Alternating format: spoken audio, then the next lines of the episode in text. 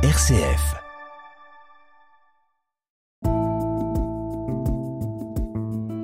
Regard chrétien sur l'actualité. Dorothée Scholz.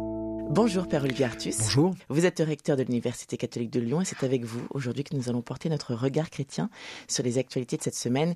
Et pour commencer, évidemment, je vous propose de revenir sur la crise du carburant que la France traverse depuis 18 jours maintenant, suite à la grève des salariés de Total Energy, des discussions qui ont duré jusqu'au milieu de la nuit jeudi et un compromis qui a été trouvé entre la direction de Total Energy et les deux syndicats majoritaires du groupe qui acceptent une augmentation des salaires de 7% et une prime de 3 à 6 000 euros.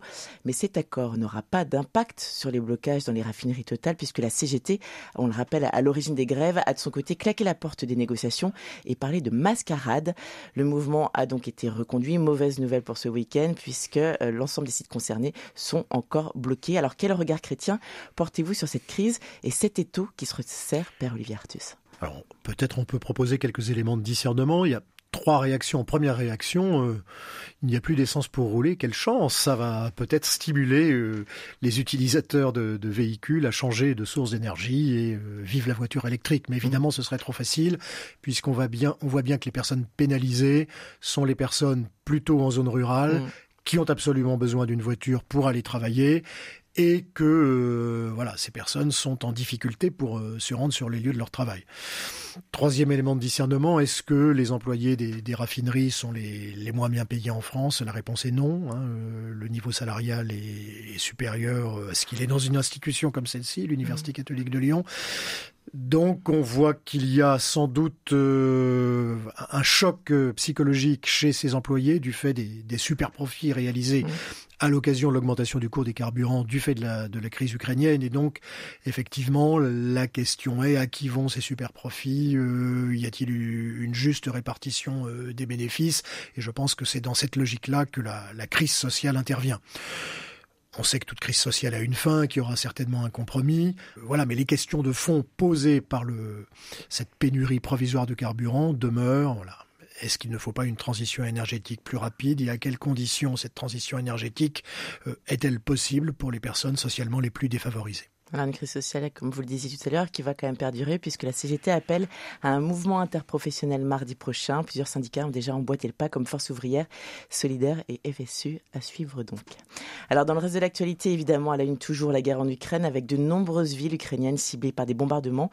Lundi matin après les explosions sur le pont de Crimée du week-end dernier, Vladimir Poutine qui a directement accusé les services secrets ukrainiens et pendant ce temps-là, des responsables pro-russes appellent les habitants de la région de Kherson à évacuer face à l'avancée de l'armée ukrainienne cette semaine, alors que parallèlement également, euh, jeudi, la question de l'attaque nucléaire reste au cœur des inquiétudes de l'Union européenne, qui a montré des muscles face à la Russie cette semaine. Toute attaque nucléaire contre l'Ukraine entraînera une réponse si puissante que l'armée russe sera anéantie. Voilà ce qu'a affirmé jeudi Joseph Borrell, le chef de la diplomatie européenne, alors que vous évoquez toutes ces actualités? Tout d'abord qu'on ne peut pas faire prisonnière une population d'ambition euh, géostratégique, et c'est ce qui se passe en Ukraine. Bombarder les réseaux électriques, puisque c'est mmh. ça qui s'est passé, bombarder le, les centres-villes euh, est totalement incompatible avec euh, les règles de, des conventions de Genève. Hein.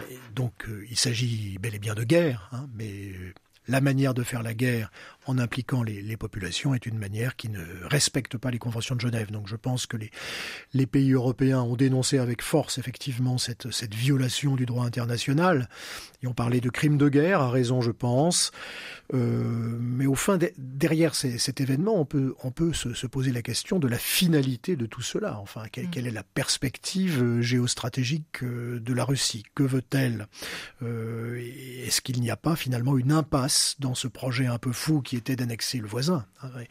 Et donc, effectivement, euh, un projet dont sans doute euh, le gouvernement russe avait pensé qu'il serait facilement réalisable. Et je pense que toute la difficulté vient aujourd'hui du fait que ce qui était pensé comme facile s'est avéré extrêmement difficile, voire irréalisable, ce qui entraîne euh, déception, amertume, volonté de vengeance, et donc on rentre dans un cycle de la violence dont on espère qu'il n'ira pas jusqu'où euh, euh, un certain nombre de, de responsables européens le, le, le, décrivaient ou le pressentaient, c'est-à-dire des, des, frappes nucléaires tactiques avec des contre-frappes pour punir l'armée qui, qui aurait franchi cette ultime ligne rouge.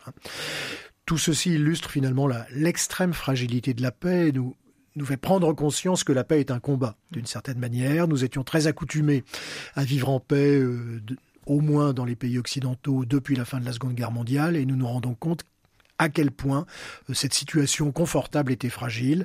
Et donc les jeunes générations hein, dont on s'occupe à l'université sont extrêmement démunies finalement face à une situation de crise qu'elles n'ont jamais vécue et à laquelle on, ne les a pas préparées. Donc il y a aussi tout un accompagnement éducatif de la situation qu'il faut penser aujourd'hui parce que le monde a changé depuis euh, le début de cette guerre.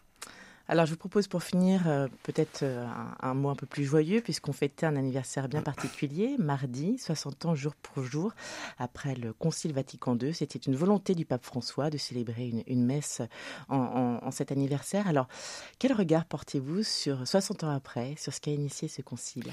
Alors moi je porte forcément, puisque je suis bibliste, un regard d'exégète. Et j'ai envie de dire, on pourrait résumer le concile en une phrase en disant le concile Vatican II a remis l'écriture sainte, la Bible, au cœur de la vie de l'Église. Hein. C'est à partir des textes bibliques que les constitutions dogmatiques conciliaires ont été rédigées, Dei Verbum d'abord, la constitution sur la révélation, hein. et donc mhm. euh, il y a eu vraiment une, évolution, euh, voire une révolution dans la, formulation du dogme chrétien sur la, sur la révélation dans euh, la constitution Dei Verbum, et puis sur des sources bibliques, la compréhension de, de l'Église a beaucoup évolué, Lumen Gentium, à une église peuple de Dieu, corps du Christ, temple de l'Esprit, et non plus et non plus une hiérarchie du pape, des évêques euh, mm. et des prêtres. Hein. Donc on voit que le, retour aux sources, bibliques et patristiques aussi, a entraîné un renouvellement de la manière dont l'Église se comprenait elle-même et dont nous sommes évidemment les héritiers, même si euh, pour s'approprier euh, les actes d'un concile, on dit qu'il faut non pas des décennies mais un siècle. Eh bien nous sommes dans ce siècle. Il reste encore quelques années alors. Eh bien merci beaucoup Père Olivier Artis de nous avoir éclairé par votre regard chrétien. Vous êtes un très très week-end. Merci beaucoup.